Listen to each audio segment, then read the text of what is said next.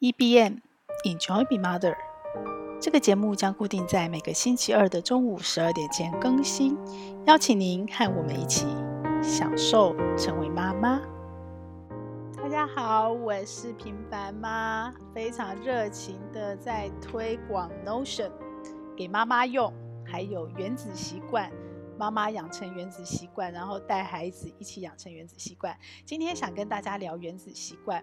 呃，在我们开始聊原子习惯之前，我一定要做一个动作，因为今天是第二十四集，差不多我一百集目标的四分之一了。于是我就非常勇敢的。回头去听了一下我前面几集的 podcast，自己录的，一直听过来。其实很多 podcaster 是不太敢去听自己录的 podcast，剪接完做完以后就放过去了。然后听以后就觉得啊、哦，天哪，我一定要做一下零极限的清理。谢谢你们，我非常爱你们，请原谅我。刚开始的时候，真的很多地方非常的嗯难听。我比较喜欢现在这样很自然跟你们聊天讲话这样的速度，可是刚开始时候，因为我也学习别人的方式，然后我也试着让自己写脚本，然后我也试着去抓那个语速，然后去配合别人说，哎，适合的配乐，然后适合的方式，可是那可能就不是平常讲话的我，所以就会不断的可能偶尔吃螺丝，然后念起来很生硬或速度很慢。那我比较喜欢现在这样，我不知道你们呢。那当然还是有很多地方我没有做得很好，比方麦克风还是会偶尔有爆音，然后这个部分请给我一点空间，慢慢改善。我会改善的，我一定会改善。我其实只是想做一个示范给妈妈看，用最低最低的成本、最简单最简单的方式，你就可以开始做你想做的事。然后过去的环境。我们可能希望专业的表现就是一步到位，就要求完美。所以呢，我过去在媒体，我曾经很感慨哦，就是一部分当然是因为工具进步了，科技进步了。所以很多不必要的人力是可以删掉的，很多不必要的流程是真的可以省掉的，因为很多工具变很快。就像我现在用 Notion，提升了很高的效率。所以以前我用其他软体浪费了很多时间，又可以让我挤出更多的时间是效率，这没有错。可是有一部分却因为这个省掉的过程中，我们过去我简单讲，比方我们出去露营，一次录录客户的东西，拍客户东西，可能你至少就是两机。所以两机就是两台相机，那现在可能就变成只有一台相机，然后一只手机侧拍。对，那过去一定是两机或三机，然后你光摄影师就两三个，还要有人打灯，还要有人就是控场，有人主持。所以你可以想见，我们去拍一次要出多多少人，所以那个成本一定是贵的，一定是高的。可是现在很多年轻人在做自媒体的时候，其实就是带着一只手机就出门就拍了。然后可能有一些技巧去控制光线、控制收音，对，那差别是什么？差别就是我最近的体会。我在做直播的时候，我常常犯一个很愚蠢的错误，而且这个错误到我都设了检查表，我还检查表打勾了，我还是会犯错。什么错？就是我自己在上课，然后我要录影。现在的工具让我们全部都自己控，一个人可以搞定所有的事情，很有效率。可是我必须说，常常我 就是会忘记录影，我都已经在检查表打勾了，为什么会这样子？对，因为可能我的检查表写的不够好，我我我写说提醒大家要录影，然后录影，然后我把它写在一起，所以当我提醒大家要录影的时候，我就打勾了，于是我就忘了后面录影。然后到后来最近这一次，我也把旁边贴了实验贴纸，贴了个录影，然后结果那个录影。我还是没有看到，因为讲课讲得太嗨了，我就没有注意到旁边。所以这一次，我直接把“录影”两个字直接贴在我的荧幕正中间，提醒我自己，好像有点效果。所以不断不断，我在优化改善这个流程。可是过去，如果我们不会有这种错误发生，为什么？因为你要去做一次这样的录影，你一个团队至少是三五个人以上，你一定会安排一个人，因为这件事很重要，所以你就会安排一个。呃，美眉或者是工读生，或者是重要的人去控制他的工作项目，就是专门负责这个录影，所以不会有人忘记。好，这个就是新工具进来，然后新科技进来，然后我们得到很多效率，然后我们的很多流程也因此而优化了。可是呢，在优化的过程中，就会有一些漏洞。那那些漏洞怎么去调整？怎么去改变？呃，你看哦，即使我用了检查表，我都还是会错，所以我回去我就改了我的检查表，我把录影跟提醒录影分开来，分成两点，这样我就不会错了嘛。然后同时呢，我就贴了那个实验。那我就发现说，我最近还不止这个，我好多事情，因为很多都是以前团队要做的流程，我现在全部都需要优化。诶，那这些流程，你说它是习惯吗？也可以是，因为就是你例行工作一直做，尤其是妈妈在家里，其实。妈妈配合家人作息不断调整，其实那个流程是不断不断在调整、在优化的。只是我以前在做这些动作的时候，可能比较无意识。那以前没有 Notion 嘛，所以我的检查表可能都记在我的大脑里，所以就很容易像我录影犯的错。我一慌乱，我一忙碌，我可能就漏了这个，忘了那个。那因为在家庭里，它不是商业环境，所以你可能也不会要求那么严格，就是自己心里有压力。可是呢，就过去了。对，可是我现在有了 Notion，我可以写检查表，我可以边做事边用手机去控制，我可以有清单革命，用清单去 check 我这个做没，这个做没，我就发现家庭也可以变得比较呃像商业环境那样子，是可以有专业演出的。那当当然，家庭我们不需要专业专业演出，可是它有什么好处？它的好处就是我把这些所有东西从我大脑丢出去了。我不需要有这个压力盛装在我的大脑里，或是我不需要再有这种愧疚、犯错的愧疚，就有点像是之前跟大家聊过，如果你决定在家里煮饭，你会不会用那个量尺？大部分的妈妈是没有的，因为家庭不需要这么的精密、这么的专业、这么的商业，对不对？我凭感觉，诶，这样写那样写。可是当我有更高的目标，我希望品质能被控制得更稳定。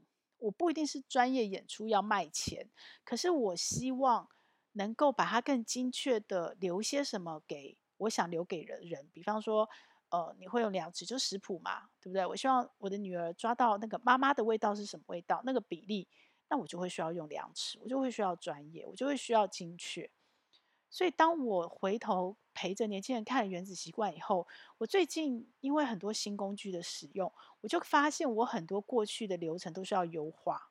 然后我就发现，意外发现，如果我把这些流程也看作是《原子习惯》里面所谓不好不坏的习惯，习惯是什么？就是各种。你做的事情，我都可以，只要我重复做，都可以说它叫习惯嘛。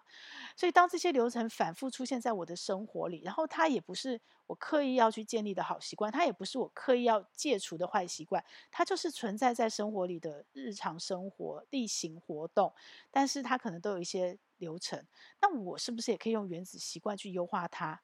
可以耶，还真可以。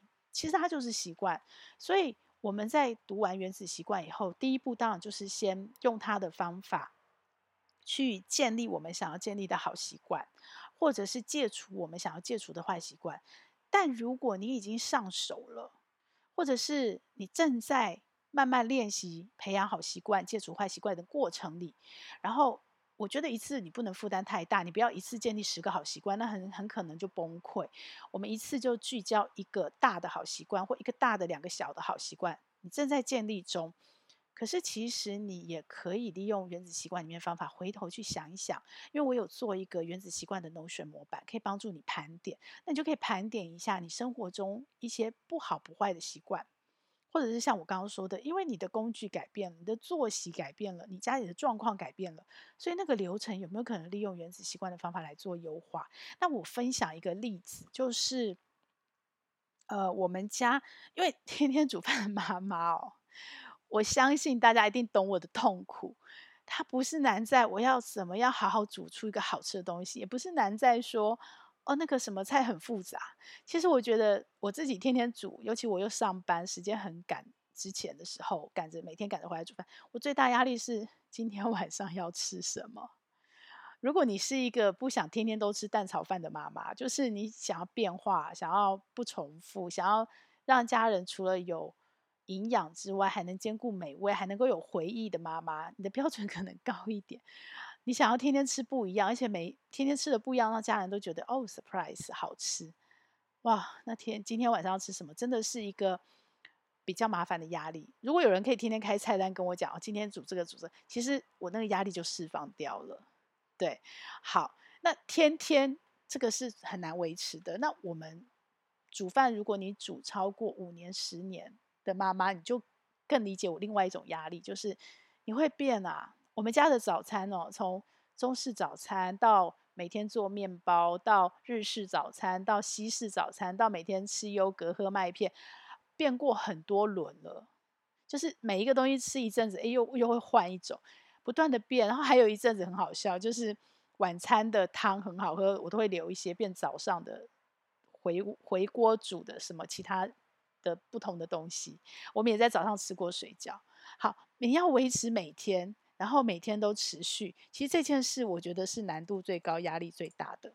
那我们家最近越来越养生，然后我之前也跟大家分享过，就是物价这样涨，可是我反而在降低我们家的很多的开支。那其中有个就包括买菜嘛，就是呃，我现在如果买跟以前的量，可能价钱是两倍，我买以前二分之一的量，可能价钱跟以前一样，那我们就会减少吃的量，可是我们吃的更精致，然后我们可能蛋白质跟蔬果更多，然后呃糖分降低，因为很多人都在减糖，孩子也大了，然后我们年纪也大了，所以呢，呃本来是每天早上都喝咖啡的晨光时间，我们就变成了我就打绿拿铁，对，没有到精力汤这么那个，但是我打绿拿铁。好，绿拿铁还简单，因为每天打，所以我只要在每个礼拜上市场抓好一周的量，然后我就可以每天打。然后那个压力很小，可是有一个比较大的压力是，因为我希望老公多吃点蔬菜，然后帮他准备，所以我有准准备蔬菜盒。可是我们有上班的人都知道，你在外面也不一定天天可以吃，所以我希望天天有蔬菜盒，可是却又不一定天天吃，那个规律就不稳定。那不稳定，这就变成我的压力了，对，就变成家庭主妇的压力。我怎么样让天天有蔬菜盒这件事不会中断？可是。不会哪一天突然开天窗哦，因为我记错了，我以为他昨天没吃，结果今天就开天窗，或者是呃，我以为我做好了，结果没做，因为它不稳定，我觉得更难维持。然后还有你去市场买的量，到底你要抓这个礼拜是三天份或五天份，结果我一直有那个压力在，可是我一直兢兢业业的在维持这件事情。然后我换过很多方法，就是也换过呃一个礼拜煮三天份，或者是两。在行事历上规定两天煮一次，就不管你吃了没吃，然后我反正都会消化掉，但是我就固定两天煮一次，因为你会考量成本嘛，你会考量省事嘛，所以你可能一一天煮多吃一点，都差一点点出包。然后我每次差一点点出包，我就开始换方法。然后我最新换到的一个方法就是，我就把三个蔬菜盒空盒拿来带蔬菜盒，那只要有两个空盒放出来，就代表我要煮了。然后我就知道我要煮，就提醒我自己，就是原子习惯里面有没有让提示显而易见？我想说，哎，这个方法应该可能有效。结果，结果之前都没有开天窗，就这一次就开天窗，就出包了，我就忘记了。为什么那天会忘记？因为我的显而易见的提示在厨房，可是那天我太累了，所以我洗碗的时候没有注意到，我就出来了。然后之后就再也没有进厨房，我就太累了，然后我就我就上床睡觉了。到早上我才突然啊，完蛋了！昨天晚晚上忘记，我有看到那个提示，可是我忘了煮。然后我睡觉前我没有再进厨房，所以我就没有再看到，然后就就挂了。然后我就开始反省啊，我还有没有别的方法是原子习惯教我的？我可以去让这个压力不要再存在，然后我可以确保它，因为我的自动化流程，它就可以安安稳的持续进行，然后我也不用把这件事挂在我心上。我就想到想到什么？可能你也想到了。我每天都会打绿拿铁，对不对？绿拿铁里面其实也是要煮蔬菜的。所以，如果我是因为成本的考量、省事的考量，其实那是一样的事情。只是绿拿铁的蔬菜量比较少，蔬菜盒的蔬菜量比较大。我有没有可能把这两个流程合并呢？也就是原子习惯里面的习惯堆叠，对不对？我就重新再去想，如果我可以在我礼拜天、礼拜六去市场买菜回来的时候，把蔬菜整理好，放进我的保鲜盒里，一次准备半个星期的分量。OK，那我每天早上煮绿拿铁的时候，我其实在煮绿拿铁蔬菜，我就可以同时一起煮蔬菜盒的蔬菜，时间是一样的。那这样子我就不会耽误到绿拿铁的时间，不会因为我多加了这个蔬菜盒流程，而使绿拿铁的时间准备时间变长，完全不影响，是一样的时间，我就可以在我后面。继续做绿绿拿铁，在打水果，在切水果的时候，我就可以把蔬菜盒拿出来，然后把它退冰，加冰块让它冰镇，然后就放在那边。然后我跟老公去喝绿拿铁的时候，就让它冰镇。冰镇完以后，老公出门了，我就可以把那个蔬菜盒收起来。所以我等于是今天做隔天的，所以这样子就不会有中断的问题了，因为我每天都打绿拿铁。所以每天都会有蔬菜盒。那如果那一天没有吃，我就晚餐把它处理掉，炒一炒就吃掉了。我隔天一样还是做蔬菜盒，反正这个是我们每天都要吃的。那对家庭主妇来讲，变化不是问题。那都是一个呃没有没有糖、没有盐、没有调味的蔬菜盒，很原始，就是原汁原味的蔬菜。所以你后来要炒菜，你把它做变化，你要加什么料或者配什么其他菜去炒，都很 OK。我就彻底解决掉我这个问题了，我再也不用担心跟有压力了，这个流程就变得非常顺畅。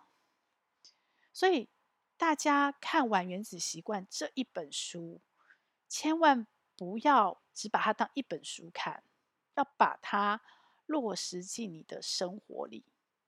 那培养好习惯可能是大习惯，像以前我最常用，然后《原子习惯》里面好多个方法，我重复用的就是运动。这对我来讲是个大 project，我我只有要求我自己，希望养成每天固定运动的习惯。那当时我还没看过《原子习惯》这本书，所以我并没有他最开始的那个想要成为什么样的人，所以运动。我不是这样想的，当时很单纯，就是妈妈，呃，很疲劳，我知道为了健康，然后我知道为了减重，我想要运动，我要运动。可是呢，妈妈真的好难，好难，好难，真的好难。但是我没有放弃，所以我的运动的历程，我在网站上曾经写过，长达十年，我不断的在尝试，我要怎么样可以在每天固定运动。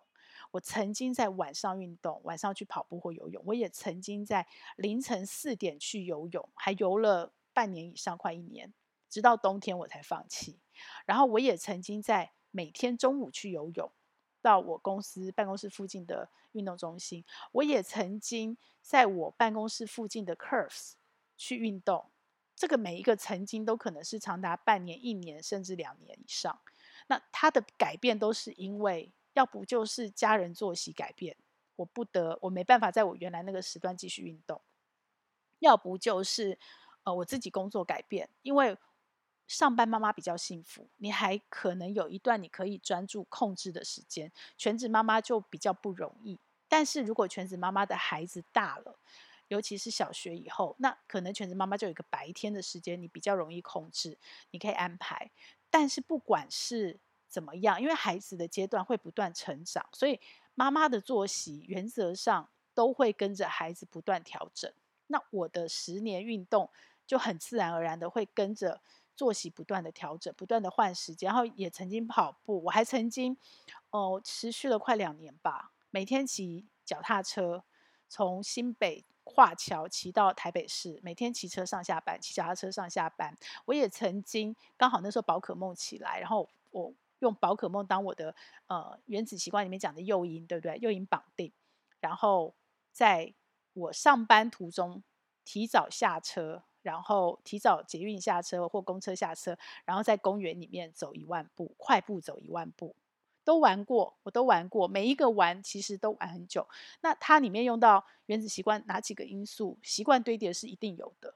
我从来不强迫我自己一定要在什么时间运动，因为妈妈太难了，我只能够让这件事成型，就是绑流程，就是。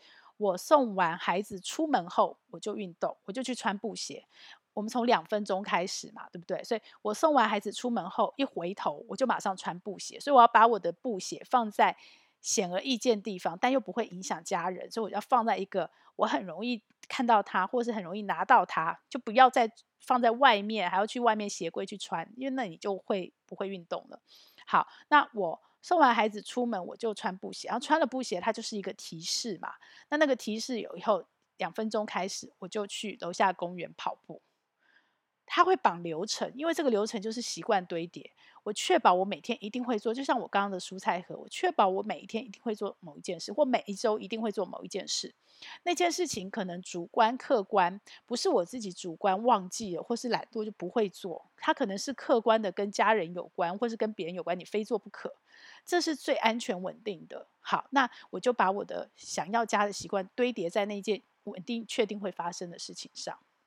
然后还有一个是绑诱因，说我刚刚说 宝可梦很盛行的时候，我边玩宝可梦，然后我边走日行万步。我也呃，我很不喜欢跑步，可是有一阵子，在我我还没有发现跳绳这个运动之前，我就我就选择跑步。然后我没有办法像别人，就是因为参加比赛，然后回头强迫自己练习，因为那个练习，我就。我没有办法对自己很残忍，然后我也没有办法，我也没有想要我的家人为了配合我的跑步跟比赛，然后就配合我的作息。基本上我自己想做什么自我实现，都是在不影响家人的前提下，即使我把自己放最后，我都做得到。我觉得可能我习惯 worst case，如果我这样都做得到，就没有什么借口跟理由我做不到了。所以我很讨厌跑步。那那时候鼓励我自己去跑步的诱因是什么？就是我很爱听。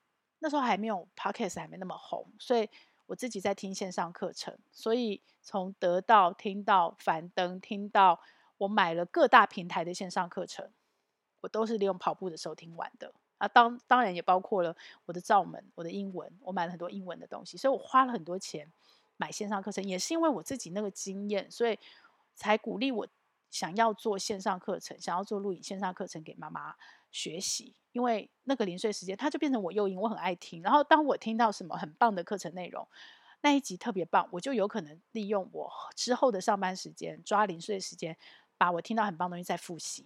然后如果它是有简报、有影片，我就会再看，那我就会加强。所以那段时间是这样过来的。可是因为我很爱听，我就是只有把跑步的时候听。对，我，我通勤的时候可能安排别的事情，然后以至于我为了想要听课程，我就热爱去跑步，然后这就绑诱因。还有一个就是，呃，我那时候不管我怎么作息调整，怎么变动，我的运动一定都安排在方便的路径上。什么叫方便路径上？就是因为我有上班，所以我就是都安排在我办公室附近，或者是我上班会经过。好，这个全部都是规划。在我做这些事的时候，其实那时候原子习惯还没有出来。但是我那时候看了很多那个那个当下情境习惯关于习惯养成的书，所以多多少少也有可能有一些现在原子习惯用的方法。可是当时我并没有那么有意识的去这样这么做。可是我很明确知道的是，这是要规划的。就是如果你真心想要把一个好习惯上升，你真心想要做一件事情，就真的像原子习惯作者说的，你必须先想成为那样的人。那我当时没有意识到我是想成为什么。我可能都是目标导向，可是我的目标导向后面可能是有一个想成为什么东西，只是我没有把它很有意识的把它明确的勾勒出来。然后，但是因为它存在，只是没有被看见，所以那个存在其实还是给了我源源不绝的动力去去规划、去思考。那当我思考、规划，把原子习惯现在整理得很好的这些方法都落地应用了以后，我就发现，哎，这很。很棒，很棒在哪里？很棒在其实不是只有显而易见的，你做到一个好习惯之后，它所带来的效果。像运动的话，就是健康嘛，然后就是我想要的瘦身，我想要的体重可能会达标，对。但是我觉得更棒的是你看不到的，那是什么？那是信心。对妈妈来讲尤其重要。你有自信，你可以做到什么事？你有自信，你虽然现在是妈妈，你还是可以做到你想做到的某些事。然后你有自信，你是一个不会因为没有人盯着你或没有人看着你，然后你就你就你就随便做，然后你就不在意的。你其实还是可以自己盯着自己，自己看着自己，把你想做的事情做到最好。那如果这些，隐性的态度、习惯、信心、自信，在这样的过程中，妈妈没有放掉，我绝对绝对保证，当有一天你的孩子大了，空巢期的时候，你有任何的梦想都不嫌晚，你有任何的梦想，只要你有心，现在的你有时间有资源，你都一定可以达成你的梦想。你想做任何事情，都不会因为你曾经放下职场、放下工作、放下跟社会的连接，成为妈妈以后，然后你就回不去了。可能你要回去的那个，还是有个门槛，你要跨一下。可是相信我，如果你在成为妈妈的这段过程中，你把原子习惯。确实的运用在你的生活中，不止养成习惯，也优化你很多琐碎的流程。这些事情最大最大的价值是什么？不是给别人看到，是你自己。你自己会对自己有信心，你自己会对很多事情有把握，你自己会觉得这个过程是很棒的，你自己会非常享受这一切，然后你会享受你成为妈妈这个角色。让我们一起享受成为。把原子习惯落实在生活中的点点滴滴。